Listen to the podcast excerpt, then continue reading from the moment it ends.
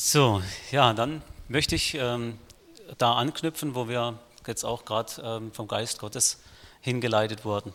Ich finde es so unheimlich spannend zu beobachten, wie Gott so in der letzten Zeit, jetzt auch gerade äh, wie, der Heilige Geist in unsere Gemeinde reinspricht, wie sich so viele Dinge einfach verändern und wie, wie Dinge, die, die wir ähm, jetzt schon ja, jahrelang als Wahrheiten irgendwie gehört haben, wie das auf einmal so richtig praktisch wird. Äh, ja, wie so, so viele Dinge sich einfach äh, so um, um verändern, ja, wie Gott uns die Augen öffnet. Und ähm, als erstes ist mir so ganz bewusst geworden, dass, wir, dass es so eine Sache gibt, die, die, die ich in letzter Zeit immer mehr auch anwende und wo ich einfach merke, dass da steht so viel, äh, so viel Wahrheit drin. Ja? Und äh, da möchte ich euch jetzt dazu einladen. Als erstes möchte ich euch einladen, dass ihr alle mal aufsteht, auch zu Hause, runter vom Sofa, runter vom Sessel, mal aufstehen. Und äh, mir ist so wichtig geworden, wie wichtig es ist, dass wir den Namen Jesus proklamieren dass wir den ausrufen über unserem Leben, über unsere Situationen, über, unseren, über all dem, was uns beschäftigt. Das ist mir so bewusst geworden. Und ich möchte euch jetzt einfach einladen, dass wir alle miteinander, egal wie, wie, wie ihr, äh, woher herkommt, egal was ihr für eine, für eine für was, was heute Morgen passiert ist, was euch beschäftigt in der letzten Zeit, ich möchte euch einfach einladen, dass ihr jetzt hingeht und dass ihr den Namen Gottes ausruft, dass ihr ihn proklamiert über eurem Leben, über eure Familie, über eurem Haus über eurer äh, äh, Stadt oder eurem Dorf, wo ihr wohnt, dass es ausruft über den Landkreis und wie, dass wir es einfach ganz klar proklamieren, dass wir es aussprechen, dass Gott der Herr ist. Dass Jesus Christus derjenige ist, auf den wir vertrauen und der, auf den wir unsere Hoffnung legen. Und das möchten wir jetzt einfach gemeinsam tun. Jeder so direkt frei raus. Vater, wir danken dir dafür. Jesus, wir proklamieren deinen Namen. Du bist der Heilige. Du bist der Ewige, du bist der Gott, der Himmel und Erde geschaffen hat. Du bist derjenige, der die Herrschaft hat. Jesus, du hast die Herrschaft über alle Situationen. Du hast die Herrschaft über meinem Leben. Es gibt keine Situation, die dir entgleitet, die du nicht in deiner Hand hast. Und genauso ist es hier in unserem Land, in unserem Land hier in Deutschland, in unserer Stadt, in unserer Familie, in unserem Dorf, Herr. Es ist dein Name, es ist dein Name, der über allem steht. Keine Macht der Finsternis hat die Kraft, dich zu überwinden. Du hast überwunden, du hast am Kreuz von Golgatha den Sieg errungen. Und diesen Sieg proklamieren wir hier in unserem Leben, in unserer Umgebung. Diesen Sieg proklamieren wir in unserem Land. Diesen Sieg proklamieren wir bis an die Enden der Erde. Du bist es, Herr, du alleine. Du alleine.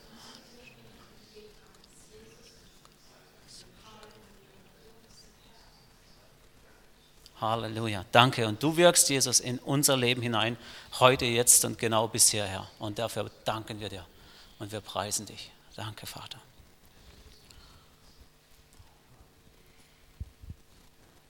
Amen. Ja, ich merke einfach, wie das gut tut, ja? wenn wir einfach, wenn wir uns wieder, weil, weil der, der Fokus einfach richtig gesetzt wird und wie Gott uns dabei hilft. Ja, die letzten zwei Wochen ging es in der Predigt äh, vor zwei Wochen bei der äh, äh, Predigt von Caro war ja so die Thematik, worauf soll denn unser Fokus liegen? Ja? Was, was, auf, was richten wir uns aus? Was ist, ist äh, die Dinge, die uns jetzt gerade so entgegenkommen, was in unserem Leben, was, was gerade so unseren Alltag bestimmt? Oder was ist unser Fokus? Ähm, worauf liegt das? Ja, letzten Sonntag wurde das Ganze dann nochmal bestätigt, ja, durch die, in der Gemeinde, also die ganzen Eindrücke, die kamen, das ganze Reden des Geistes, was da war, hat es komplett nochmal untermauert und bestätigt und äh, hat es ganz klar nochmal vorgehoben. Ja, das Angebot Gottes für jeden Menschen, ich will dich erretten, lass los, damit ich du frei wirst und natürlich auch, dass du deinen persönlichen Fokus auf den, auf, auf von deinen eigenen Zielen wegnimmst und, und entsprechend auf Gott ausrichtest. Eben vorhin wurde es ja schon erwähnt, dann auch das Beispiel von Josua mit dem Verlängerungskabel. Ich musste so schmunzeln. Ich saß da vor, äh, war, ja zu Hause, ne? ich hab, musste so schmunzeln, habe gedacht, es ist irgendwie interessant. Ne? Jesus hat ja schon dasselbe Beispiel verwendet. Ja, nur Jesus hat es halt zu dem Zeitpunkt in einer Sprache oder in einem Beispiel verwendet, das die Leute damals einfach täglich benutzt haben. Ja, das, er hat gesagt, ich bin der Weinstock, ihr seid die Reben. Ne? Wenn ihr mich eingepflanzt sind, dann bringt ihr Frucht bringen. Ja, dann kann meine Kraft durch euch fließen. Ja, vielleicht hätte Gott heute oder Jesus, ich habe so geschmunzelt und gedacht, ja, heute hat Jesus wahrscheinlich das Beispiel vom Kraftwerk genommen. Ja, ich bin das Kraftwerk, ihr seid die Hochspannungsleitung. Ja, und nur wer an die Hochspannungsleitung angeschlossen ist, bei dem kann auch was passieren, ne? da, da, kann sich was bewegen. Ähm, das fand ich so, so, so, praktisch einfach, wo ich einfach gesehen habe, ja, ähm, es ist so, äh, ja, so dieses lebensnahe Beispiel, das wir einfach immer wieder haben oder die Jesus wahrscheinlich auch genauso verwendet hätte. Ja, heute möchte ich ein Thema an, äh, an ein Thema rangehen, äh, das mich so schon länger beschäftigt natürlich, aber was ich im Prinzip ähm, auch nochmal, wo ich letztens über eine Bibelstelle, äh, äh, über einen, einen, Abschnitt in der Bibel einfach äh, gelesen habe und auf einmal bin ich so an einem Wort hängen geblieben oder an so, einer, an so, einer, äh, an so einem Vers hängen geblieben. Und das möchte ich nochmal vorlesen. Die Bibelstelle ist Apostelgeschichte 13, 1 bis 3. Apostelgeschichte 13, 1 bis 3.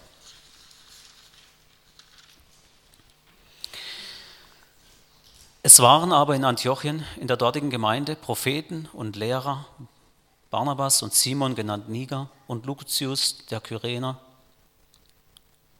und Mahanen und, die, und der mit Herodes, dem Vierfürsten, aufgezogen war und Paulus. Während sie aber dem Herrn dienten und fasteten, sprach der Heilige Geist, sondert mir nun Barabbas und Saulus zu dem Werk aus, zu dem ich sie berufen habe. Da fasteten und beteten sie, und als sie ihnen die Hände aufgelegt hatten, entließen sie ihn, sie. Und äh, Vers 2, da bin ich hängen geblieben. Während sie aber dem Herrn dienten. Da habe ich mich gefragt, was bedeutet es eigentlich, dem Herrn zu dienen? Was ist eigentlich dem Herrn dienen? Ja, was haben die da gemacht? Dem Herrn gedient. Und ähm, weiter geht es ja, ja, dass sie gefastet haben, und dass der Heilige Geist sprach. Und der Heilige Geist sprach, und hier steht Doppelpunkt, ne? was er gesprochen hat. Aber in unserem Leben, wenn wir Gott dienen, dann spricht der Heilige Geist, dann geht es Punkt, Punkt, Punkt, ja, dann geht es weiter. Es geht dann entsprechend in unsere Situation hinein, was uns direkt auch selbst betrifft. Ja, und dann habe ich mir so ein paar Fragen gestellt. Also erstens mal, wie ich schon gesagt habe, was bedeutet es denn, Gott zu dienen? was war denn das Besondere an dem Dienst, den die da verrichtet haben, dass der Heilige Geist dann so konkret da reingesprochen hat? Was war das Besondere? Oder war da überhaupt was Besonderes? Eine weitere Frage, die ich dann so, wenn ich über Dienst oder Gott dienen so nachgedacht habe, warum soll ich eigentlich Gott dienen? Was bringt mir das? Oder was bringt es Gott? Braucht Gott irgendwelche Diener, die dann kommen und ihn bedienen, damit, es ihm besser geht oder dass er sich da wohlfühlt? Oder was, was ist, was, für was brauchen wir den Dienst? Was bedeutet das? Hat Gott vielleicht einen Mangel, dass er irgendwas kompensieren muss durch seinen Dienst, dass durch das, dass, er, dass wir ihm dienen, ja, dass er äh, ähm, irgendwas von uns bekommt?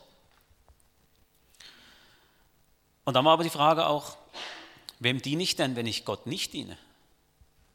Ja, wenn ich das nicht tue, was er sagt, wem diene ich denn dann? Was ist denn dann der Dienst, den ich verrichte? Oder was ist denn die Voraussetzung, dass ich Gott dienen kann?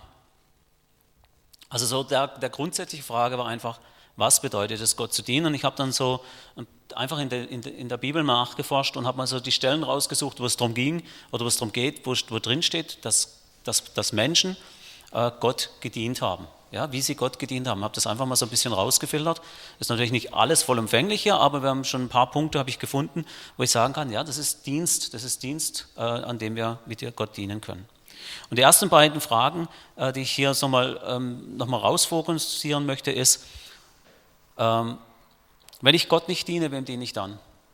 Das ist der erste, der erste Punkt. Ne? Wenn ich Gott nicht diene, wem diene ich denn dann? Was, was passiert dann? Und ähm, was ist die Voraussetzung, dass ich Gott dienen kann? Und dazu habe ich Römer 6, 5 bis 6 gefunden.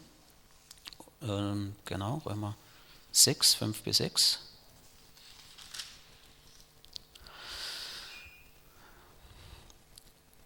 Denn wenn wir verwachsen sind mit der Gleichheit seines Todes, so werden wir, aus, werden wir es auch mit seiner Auferstehung sein. Da wir dies erkennen, dass der alte Mensch mitgekreuzigt worden ist, damit der Leib der Sünde abgetan sei, damit wir der Sünde nicht mehr dienen. Ja? Also wenn wir Gott, wenn wir bei Gott sind, wenn wir uns für Jesus entschieden haben, wenn wir diesen, diesen alten Leib abgelegt haben, dann dienen wir der Sünde nicht mehr. Das heißt, also es ist im Umkehrschluss ja hier wieder klar, wenn ich Gott nicht diene, diene ich der Sünde. Ja, das ist eine ganz einfache äh, Wechselwirkung. Ja. Wem diene ich? Ja, diene ich Gott? Wenn ich Gott nicht diene, dann kann ich eigentlich nur Satan dienen, weil es gibt keine andere Möglichkeit. Ja? Das sind diese zwei, äh, diese zwei Seiten. Ja? Das gibt diese zwei Unterschiede. Und ähm, genau, im Vers 6, eben der Sünde nicht mehr dienen. Und äh, wie geht es jetzt der Sünde nicht mehr dienen? Was sind die Voraussetzungen? Und dann habe ich eben in Römer 6 geht das Ganze ja weiter. Wir wollen jetzt nicht das ganze Kapitel lesen, aber es wird ja äh, aufgezeigt, was es bedeutet, der Sünde nicht mehr zu dienen. Ja, schauen wir mal an Vers 11 rein. So auch ihr haltet euch der Sünde vor Tod, Gott aber lebend in Christus Jesus. Ja, das ist also eine Haltung, eine Herzenshaltung, eine Gesinnung eine Art und Weise, mit Dingen umzugehen. Zu sagen, okay, ich, ich gehöre da nicht mehr rein, ich bin da nicht mehr, das, ich, ich bin dem gestorben. Und ähm, die Sünde, Vers 14, denn die Sünde wird nicht mehr über euch herrschen, denn ihr seid nicht unter Gesetz, sondern unter Gnade. Also die Sünde hat auch keine Macht mehr über euch. Diese Herrschaft ist gebrochen. Es ist nicht mehr, es ist kein Recht mehr da, kein Anrecht mehr. Denn wir sind jetzt nicht mehr unter der Sünde, sondern wir sind unter der Gnade, unter der Gnade Gottes. Und diese Gnade, die trägt uns. Diese Gnade, die zieht uns raus. Diese Gnade, das ist das, ist das wo wir uns immer wieder darauf berufen können. Zu der können wir immer wieder zurückkommen. Vers 16 bis 18. Das ist so eine, so eine Stelle, die mir, die mir ganz persönlich auch wichtig ist. Wisst ihr nicht, dass wem ihr euch zur Verfügung stellt, als Sklaven zum Gehorsam, ihr dessen Sklaven seid, dem ihr gehorcht? Entweder Sklaven der Sünde zum Tod oder Sklaven des Gehorsams zur Gerechtigkeit. Gott aber sei Dank, dass ihr Sklaven der Sünde wart, aber von Herzen gehorsam worden seid, dem Bild der Lehre, dem ihr übergeben worden seid. Freigemacht aber von der Sünde seid ihr Sklaven der Gerechtigkeit geworden. Ja, also ist hier natürlich wieder die Frage Sklaven. Ja. Sklaven, das sind irgendwelche so äh, Unterdrückte, weiß ich was. Ja. Die, die, wenn man sich das Wort Sklave so heute äh, vorstellt und wenn man die Geschichte kennt, was ein Sklave bedeutet, ja, ein Sklave ist eigentlich einer, der alles das macht, was, was, was sein Chef will oder was der Herr will. Ja, egal, und wenn es das Unwürdigste ist, der muss es tun, der hat gar keine andere Wahl. Der ist komplett verkauft. Ja, der hat seine Seele verkauft oder der wurde verkauft. Ja der hat keine Chance. Aber jetzt kommt das Schöne an der Geschichte. Ne? Wenn wir Sklaven der Sünde sind, dann sind wir tatsächlich in dieser, in dieser gemeinen, furchtbaren Knechtschaft. Ja, das ist eine unheimliche Knechtschaft, diese Sünde. Wenn wir aber Sklaven Gottes sind, dann haben wir einen, einen Master, einen Herr, der uns so sehr liebt, ja, der, der, der alles für uns tut, der sogar sein Leben für uns gibt. Welcher Sklave kann das behaupten, dass sein Chef für, sie, für, sie, für ihn das Leben gegeben hat? Dass derjenige, der ihn eingekauft hat, dass der ihn nicht ausbeutet, sondern dass er für ihn hingegangen ist und, hat, und gibt sein Leben für ihn. Ja, und wenn man das dann als Sklave, wenn ich Sklave bin, wenn jemand mich erkauft hat und der gibt sein Leben für mich, was, was, ist, das für eine, was ist das für ein Sklavendasein? Das ist, das ist Freude, ja, das ist absolute Erfüllung. Und das ist das, was mir, was mir das so einmal nochmal so wichtig geworden ist. Und auch diese Knechtschaft dieser Sünde, ja, es ist eine Entscheidung. Es ist eine Entscheidung in deinem Kopf, wem diene ich. Ich war jahrelang tief in der Pornografie gefangen.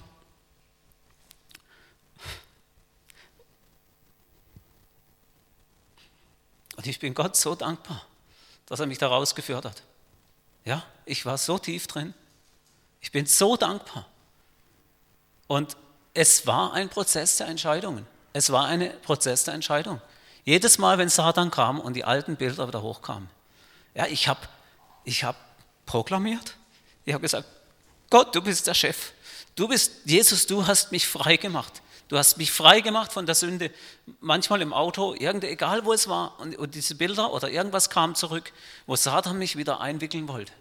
Ich habe geschrien, er hat gesagt, nein, Jesus, du hast mich frei gemacht. Ich bin nicht mehr Sklave. Ich bin nicht mehr Sklave, sondern ich habe diese Freiheit. Und wisst ihr was? Diese Bilder waren weg. Und ich wurde frei. Ich bin frei. Und das ist so ein, ein, ein Wahnsinn zu erleben. Äh, diese, diese, Freiheit, diese Freude, dieses, dies, die, ja, es ist einfach, pff, Ja, es ist, es ist weg. Und, und das ist unglaublich. Ja, das ist diese Freiheit. Und, und kommt raus aus dieser Sklavenschaft, kommt raus aus dieser Knechtschaft. Lasst euch nicht von diesen Dingen, lasst euch nicht von diesen Dingen beherrschen, sondern beherrscht diese Dinge.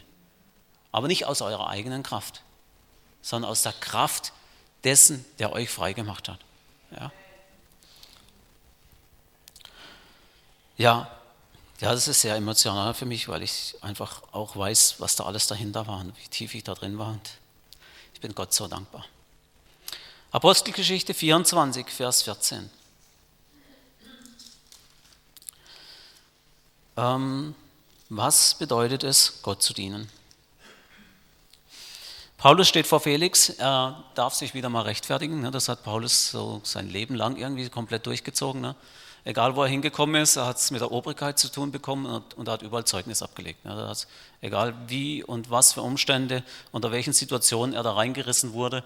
Ja, die Menschen, die haben ihm immer wieder, äh, wollten sie ihn töten und weiß ich was alles, haben die vor alle möglichen Herrscher geschleppt und haben gesagt, du bist derjenige, der alle aufrührt und so weiter. Und Paulus, was hat er gemacht? Hat sich hingestellt, hat bezeugt, puff, ja, und hier bezeugt er wieder vor Felix, einen der mächtigsten Männer der damaligen Welt, ein mächtiger Mann der damaligen Welt. Aber dies bekenne ich dir, dass ich nach dem Weg, also das ist damals äh, die, die ich bin ein Jünger Jesu, ja, ich bin der Christ, ich bin folge dem nach, den sie eine Sekte nennen, also diese, diese, ähm, die ihn anklagen, so dem Gott meiner Väter diene. Er dient dem Gott seiner Väter, indem ich allem glaube, was in dem Gesetz und in den Propheten geschrieben steht. Ich diene Gott, wenn ich an sein Wort glaube. Wenn ich das glaube, was er gesagt hat, wenn ich das glaube, was in der Bibel steht, dann diene ich Gott. Ohne Wenn und Aber. Ja? Das heißt, wie gehen wir damit um? Glauben wir das Wort? Glauben wir, dass das, was hier drin steht, dass es wahr ist? Oder sagen wir, ja, das mit der Schöpfung, ja, pff, könnte schon sein, aber ja, die Evolutionstheorie hört sich vielleicht auch gut an. Ja, das ist alles schon so. Irgendwie kann man es ja vielleicht noch ein bisschen vermischen. Und, äh, oder ich hole mir einfach noch das raus, was jetzt für mich gerade so passt.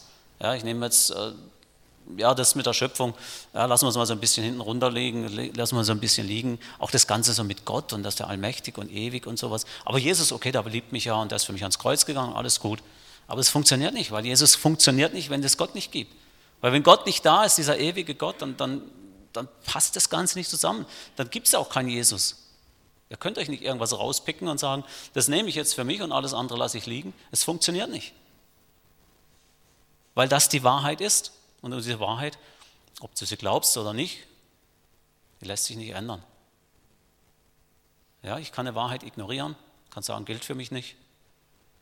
Ich kann wegschauen, kann so leben, als wenn sie nicht existiert. Aber das Problem ist, die Wahrheit bleibt die Wahrheit. Ich kann machen, was ich will, es wird die Wahrheit bleiben. Ja, und in unserem Kopf, in unseren Herzen wissen wir. Werden wir es fühlen, was die Wahrheit ist.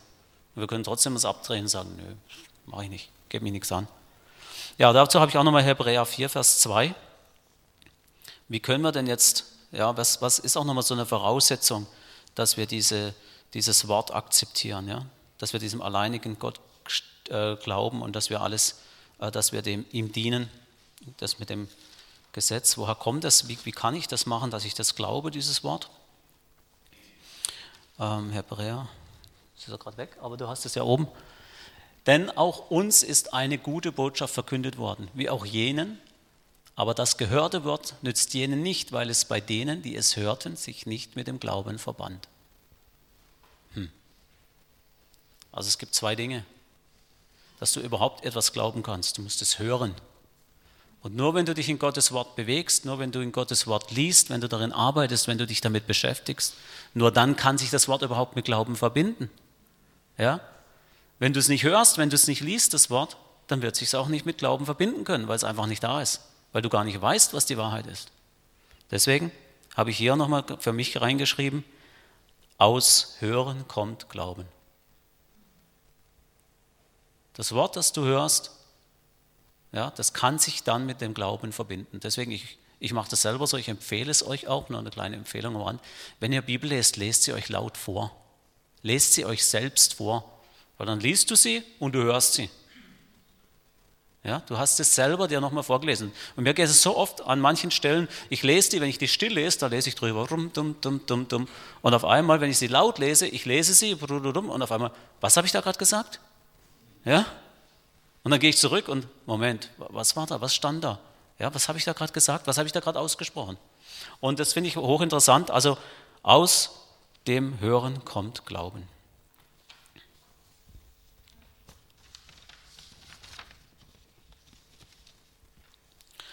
Ja, ein weiterer Punkt, was bedeutet Gott dienen? Und äh, dazu habe ich jetzt nochmal Römer 14, 17 und 18. Da wird es auch nochmal äh, so beschrieben. Römer 14, 17 und 18. Denn das Reich Gottes ist nicht Essen und Trinken, sondern Gerechtigkeit und Friede und Freude im Heiligen Geist. Vers 18. Denn wer in diesem dem Christus dient, ist Gott wohlgefällig und den Menschen bewährt. Also Gott dienen, indem wir Gottes Gerechtigkeit leben, dass wir entsprechend auch gerecht sind, dass es ein Lebensstil ist für uns, dass wir uns diese Gerechtigkeit leben, dass wir gerecht sind und dass wir diese Gerechtigkeit auch leben. Also dass es in unserem Leben, unserem Leben, in unserem Feld, in unserem Umfeld, das, was wir tun, dass es gerecht ist dass es Gerechtigkeit ist.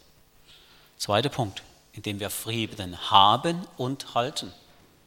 Ja, dass wir friedfertige Menschen sind, dass wir Menschen sind, die den Frieden suchen und diesen Frieden haben, erstmal in uns selber drin haben, ne, kriegen wir natürlich nur, oder ist natürlich die Voraussetzung, dass wir an Gott angebunden sind, dass dieser, dieser Friede in uns auch wohnt, dass wir den haben und dass wir ihn halten. Ja, soweit an euch ist, haltet mit allen Menschen den Frieden. Ja? Ja, guckt, dass ihr diesen Frieden habt und dass ihr ihn haltet. Ja, wenn euch jemand anzündet, wenn euch jemand ja, Feuer gibt. Ich weiß, wie schwer es dann ist, diesen Frieden dann im Herzen zu halten, ja, aber daran festhalten und den entsprechend auch nicht loslassen. Ja, und dann natürlich die Freude. Ja, ohne, Freude geht es natürlich nicht. Ja, wenn, wir nicht wenn wir nicht die Freude haben, dann sind wir, sind wir laufen wir durch die Gegend wie so. Ja, funktioniert auch nicht. Ja, wir brauchen diese Freude, wir brauchen diese innere Freude, wir brauchen diese Freude, die wir an Gott haben, wo wir erkennen, Mensch, oh, der hat so viel für mich getan. Das ist so, so ja, was er alles verändert hat in meinem Leben. Und auch da wieder, ich habe es schon äh, ein paar Mal auch äh, gesagt, oder das war mir ein paar Mal schon so wichtig, ja. Erinnert euch dran, was Gott in eurem Leben getan hat. Lasst es nicht los. Ja, erinnert und dankt Gott immer wieder dafür.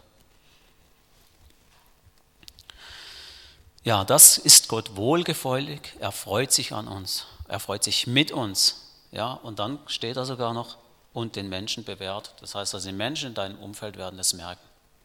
Ja, da brauchst du gar nichts dazu tun. Das ist nicht, dass du jetzt dahin stehst und bist der Heilige, sondern die Menschen werden dich sehen, die werden sagen, also irgendwas ist bei dem anders. Ja? Und die Menschen werden es sehen, es wird bewährt sein bei den Menschen. Es ist nicht irgendwas, wo du der heilige Christ spielst oder der heilige Christ bist, sondern es ist, es ist etwas, wo die Menschen auf dich zukommen und sagen, ja, irgendwie ist das anders, ja? irgendwas ist anders. Was, was ist, wer, wer bist du? Ja? Und dann, dann ist die Zeit, auch Zeugnis abzulegen. Ja, nächste Thema, was bedeutet Gott dienen? Und äh, das ist so ein Thema, oh, da bin ich selber ganz stark am, am, am äh, ja, das ist so, das ist immer mein Hauptthema schon gewesen und das, wird es wahrscheinlich auch eine Weile bleiben. Das heißt, mein Leben lang bleiben. Und ähm, das sehen wir in Jakobus 1, Vers 26.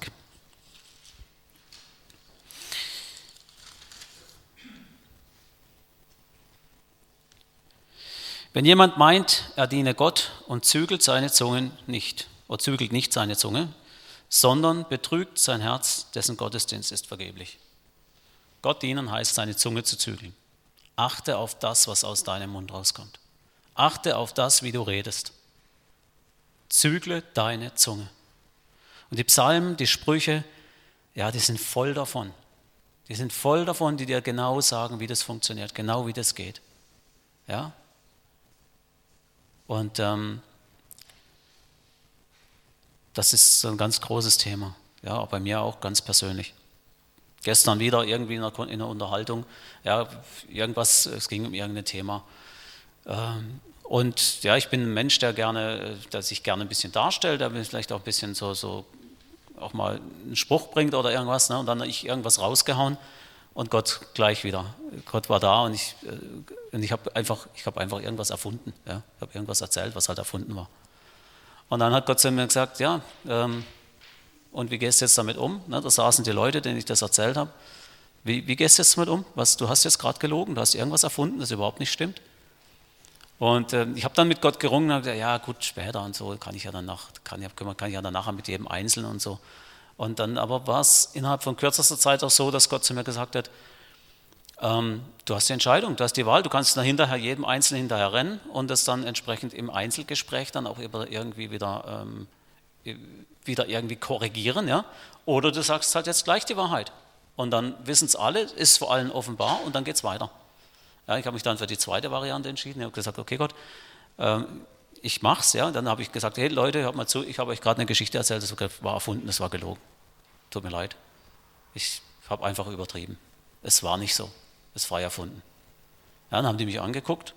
Äh, jemand hat dann zu mir gesagt, ah ja, bist du dran, gell? ja, bist du dran, bist du am das Richtige zu tun? Ja, dann habe ich gesagt, ja, ich, ich weiß, es ist das Richtige zu tun. Ich weiß, äh, der Geist erinnert mich, was das Richtige zu tun ist. Und ich mache das dann auch. Und äh, ähm, es braucht Überwindung, kostet Kraft, aber wisst ihr was, die Freiheit und die Freude hinterher, die ist einfach so viel mehr wert, als das Ganze so durch die Gegend laufen. Ah, jetzt muss ich dem noch mal, dem muss ich noch reden und den muss ich noch mal ansprechen und da habe ich noch mal irgendwas erzählt. Ja, das ist so viel Freiheit, das ist diese Freiheit, diese Freiheit, in der ihr gehen könnt.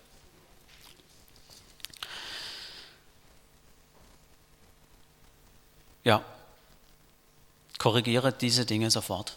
Wenn du was ausgesprochen hast, ja, wenn das, das Reden deines Mundes nicht lauter war, wenn du äh, Dinge ausgesprochen hast, die, die nicht in Ordnung waren, dann geh hin und korrigiere das sofort. Lass diese Worte keine, lass diesen Samen, den du gesät hast, ja, Worte sind Samen, ja, ähm,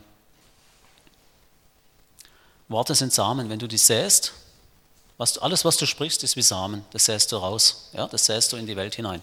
In deine Mitmenschen. Das ist wie ein Acker. Das schmeißt du alles drauf. Den guten Samen, den schlechten Samen, alles wird da drauf. Und Gott gibt einen Bibelvers, heißt, irrt euch nicht, Gott lässt sich nicht verspotten. Das, was du säst, das wirst du ernten.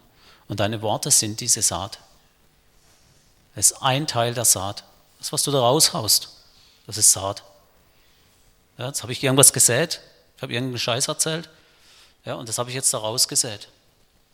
Jetzt habe ich die Möglichkeit, den Samen wieder reinzuholen, den wieder aufzulesen und zu sagen, nee, der Samen, der kommt nicht auf meinen Acker. Oder ich lasse den liegen. Ja, und dann bringt er auch irgendwann seine Frucht.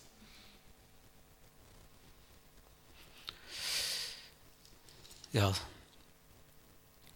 Gott dienen heißt seine Zunge zügeln. Gott dienen heißt aber auch Hebräer 12, Vers 28.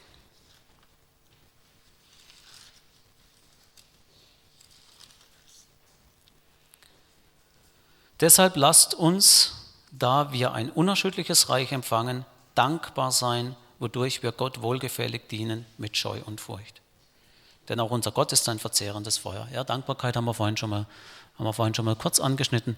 Dankbarkeit, wenn ich Gott dankbar bin für all diese Dinge, die er in meinem Leben getan hat, das ist Dienst. Das ich, darin kann ich Gott dienen. Das ist Gott, Gottes Dienst, ihm dankbar zu sein. In allen Dingen, für alle Dinge. Ja, es steht so, ja, seid dankbar in allen Dingen.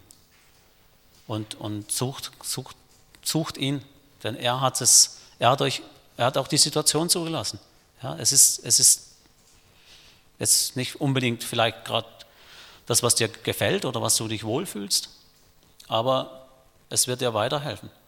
Weil er ist in dir. Was, auf was legst du deinen Fokus? Legst du den Fokus auf die Situation, die dich gerade beschäftigt oder die, die dir ja, von der Seite kommt, die du gar nicht brauchen kannst? Oder legst du deinen Fokus auf Jesus und sagst, okay, Jesus, ich kriege jetzt hier gerade irgendwas, kommt da von der Seite, was ich, überhaupt nicht, was ich überhaupt nicht mag, aber ich weiß, du bist größer. Und da sind wir beim Proklamieren, du bist größer als diese Situation.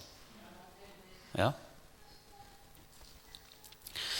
Dankbarkeit ja, ist ein wohlgefälliger Dienst. Gott danken in allen Dingen. ja, ein weiterer Punkt, äh, wie wir Gott dienen, das habe ich nochmal in Römer 1, Vers 9.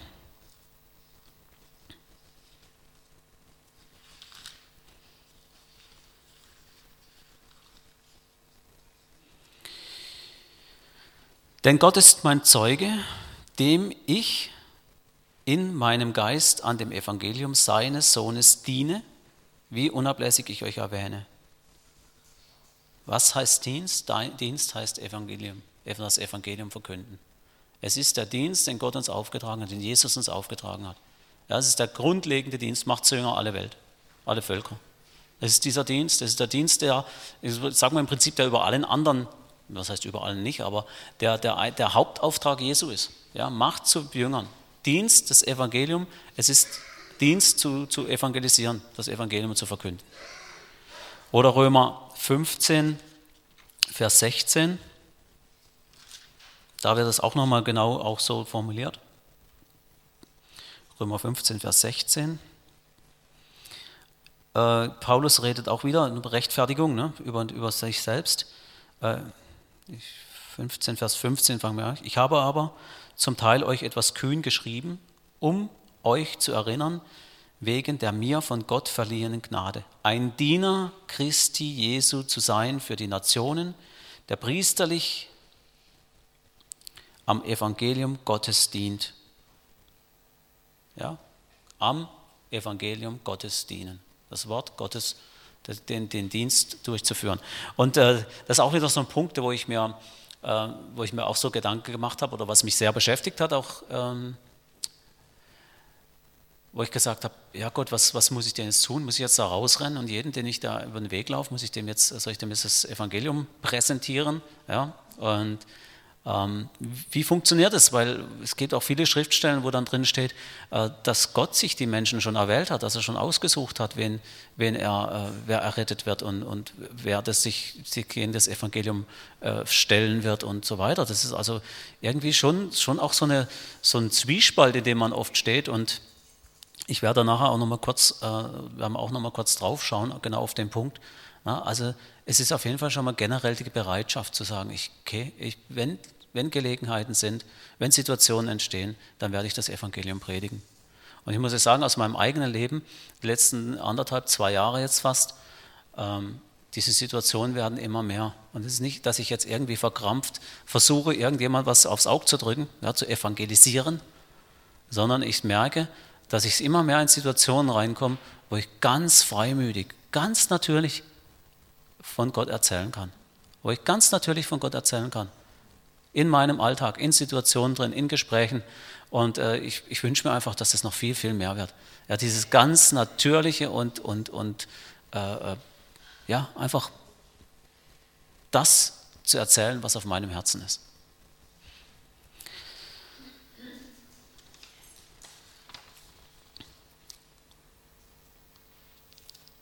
Ja, dann gucken wir mal auf Epheser 6, 5 bis 9. Epheser 6 ist ja da echt äh, ganz stark auch, was es bedeutet, Gott zu dienen, was für Hintergründe. Und ähm, im Epheser 6 werden wir jetzt dann auch bleiben. Epheser 6, 5 bis 9.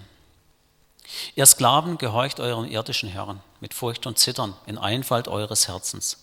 Als Christus, nicht mit Augendienerei, als Menschengefällige, sondern als Sklaven Christi, indem ihr den Willen Gottes von Herzen tut. Dient mit Gutwilligkeit als dem Herrn und nicht den Menschen.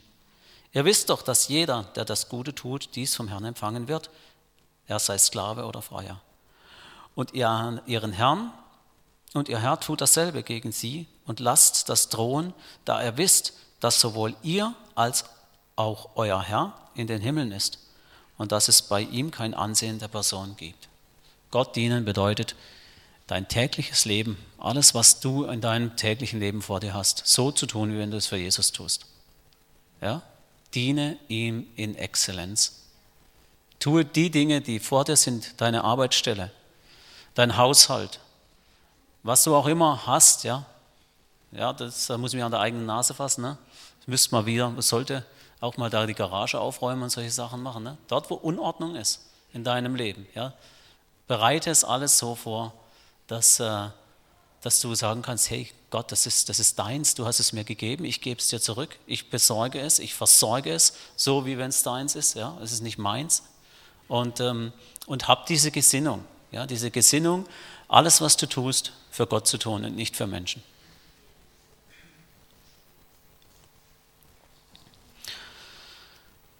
Da gibt es auch nochmal den Kolosser 3, Vers 24, da möchte ich auch nochmal kurz hinspringen. Kolosser 3, Vers 24.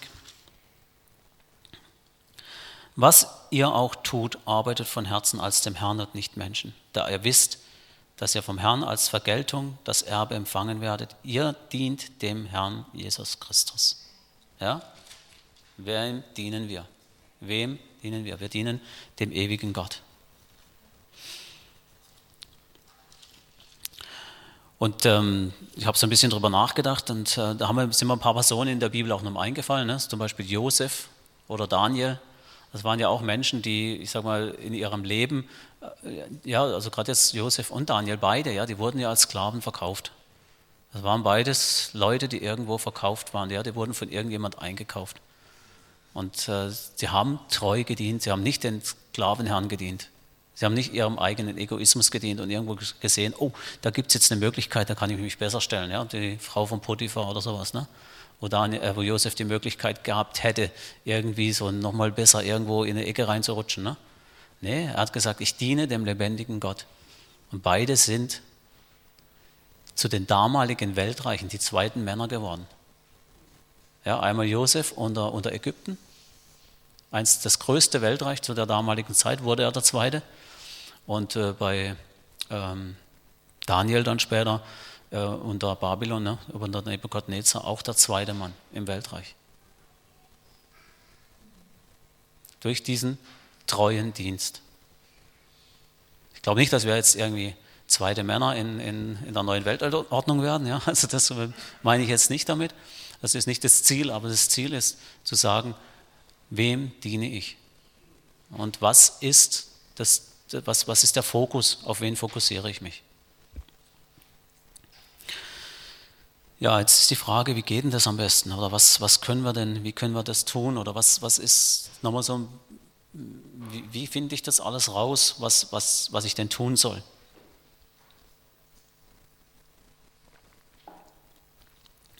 Und dann habe ich Epheser 6 weitergelesen. Dann möchte ich mal 10 bis 20 lesen. Schließlich Werdet stark in dem Herrn und in der Macht seiner Stärke. Zieht die ganzen Waffen und Rüstung Gottes an, damit ihr gegen die Listen des Teufels bestehen könnt. Denn unser Kampf ist nicht gegen Fleisch und Blut, sondern gegen die Gewalten, gegen die Mächte, gegen die Weltenbeherrscher dieser Finsternis und gegen die Geister der Bosheit in der Himmelswelt. Deshalb ergreift die ganzen Waffen und Rüstung Gottes, damit ihr in den bösen Tagen widersteht und wenn ihr alles ausgerichtet habt, stehen könnt. Da war so der Punkt, ähm, erkenne deinen Feind, weil du musst wissen, wer dein Feind ist. Es sind keine Menschen. Du hast keine menschlichen Feinde. Kein Mensch ist dein Feind. Sondern deine Feinde sind die Mächte und die Gewalten, das ist Satan persönlich. Ja, das sind deine Feinde. Zweiter Punkt, den du wissen musst, ist, was hast du für Möglichkeiten, dich gegen diesen Feind zu wehren? Was ist deine Ausrüstung dazu? Ja? Und da steht es ja, die Waffenrüstung, ne? kommt dann. So steht nun euch eure Lenden umgürtet mit Wahrheit. Gott dienen, haben wir vorhin gesagt, indem wir die Wahrheit reden. Ja, unsere Zunge. Sagt, ist angetan mit dem Brustpanzer der Gerechtigkeit. Auch das haben wir schon vorhin schon mal Gott dienen, indem wir gerecht sind, indem wir diese Gerechtigkeit halten, dass wir diese Gerechtigkeit tun. Beschut mit den mit, an den Füßen, mit, den, mit der Bereitschaft, hier steht nicht, dass ihr rausgehen müsst und rennen, sondern hier steht mit der Bereitschaft zur Verkündigung des Evangeliums des Friedens. Auch das haben wir gerade eben schon mal gehabt. Dienst durch das Evangelium verkünden, bereit zu sein, das Evangelium zu, zu verkündigen. Bei allem ergreift das Schild des Glaubens. Glauben kommt aus dem Wort. Gott dienen, indem wir das glauben, was da steht. Mit allem, mit dem ihr alle feurigen Pfeile des Bösen auslöschen könnt. Nehmt auch den Helm des Heils und das Schwert, der Helm des Heils, also das ist unsere Zugehörigkeit, das Schwert des Geistes, Gottes Wort. So, und jetzt habe ich festgestellt, dass viele Christen genau an dem Punkt stehen. Die stehen da, sie haben sie alle, sie haben die ganze Waffenrüstung an und sie stehen da und sie warten. Und sie warten jetzt, dass der Kampf kommt. Ja? Ich selber bin jahrelang da gestanden, habe auf den Kampf gewartet. Und die haben mich gefragt, warum passiert hier nichts? Warum habe ich das schwere Schild in der Hand? Warum habe ich das Schwert hier? Warum habe ich den Gürtel so eng geschnallt? Ja, dass die Gerechtigkeit sitzen bleibt. Ich habe auch noch einen Helm auf, da habe ich geschwitzt wie blöd. Und habe dann festgestellt, ja, bewegt sich gar nichts.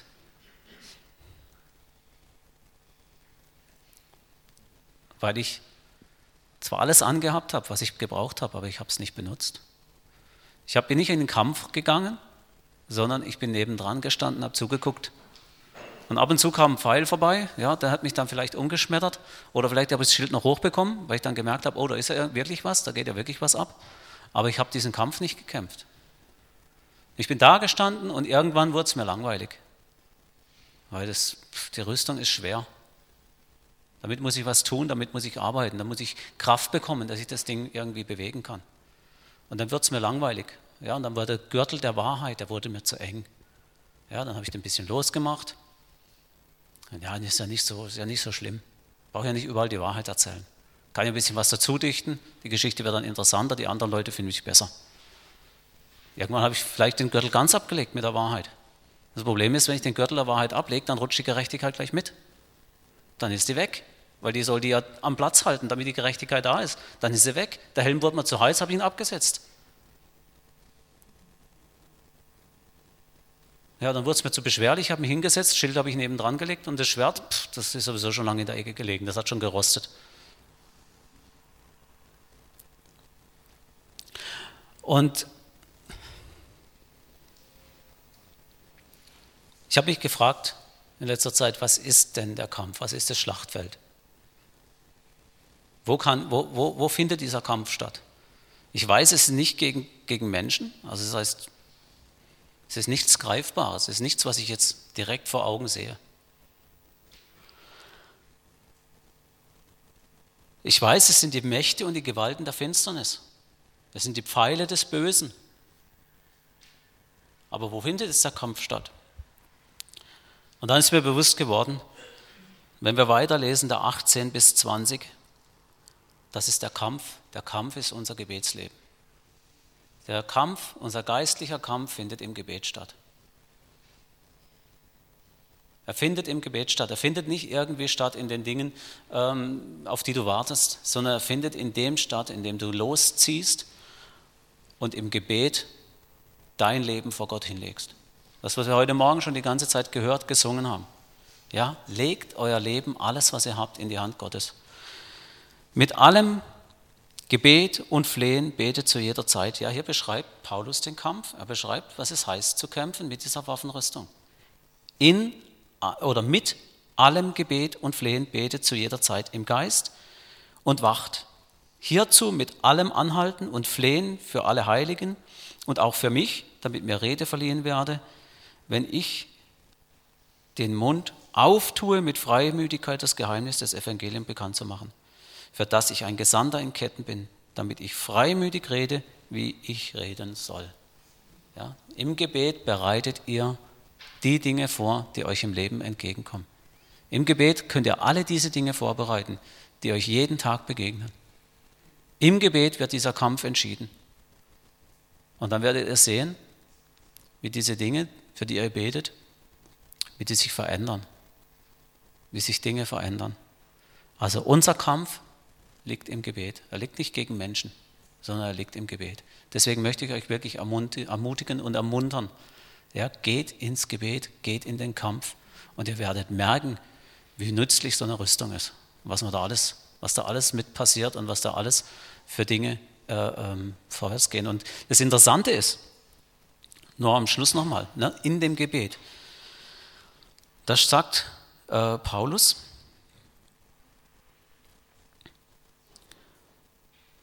Die Waffenrüstung sollen wir tragen und wenn ihr alles ausgerichtet habt, Vers 13, äh, wenn ihr alles ausgerichtet habt, dass ihr stehen könnt.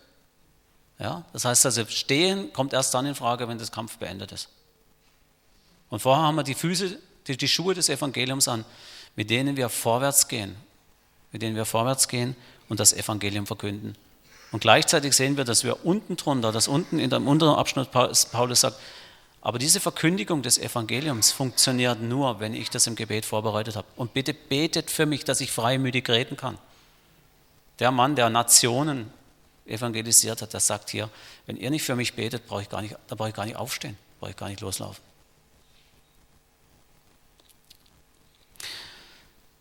Ja, Vater, ich danke dir dafür, dass du uns dein Wort gibst und dass wir einfach deinem Wort glauben dürfen.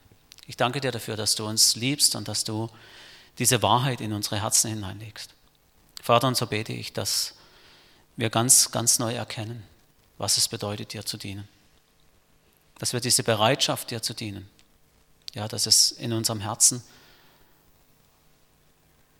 ein Wunsch wird, ein Wunsch wird, der du in uns hineinlegst. Und dass wir die Kraft und die Power deines Gebets, dieses Gebetes zu dir erkennen. Und was es bedeutet, dich als Herrscher über unserem Leben auszurufen. Amen.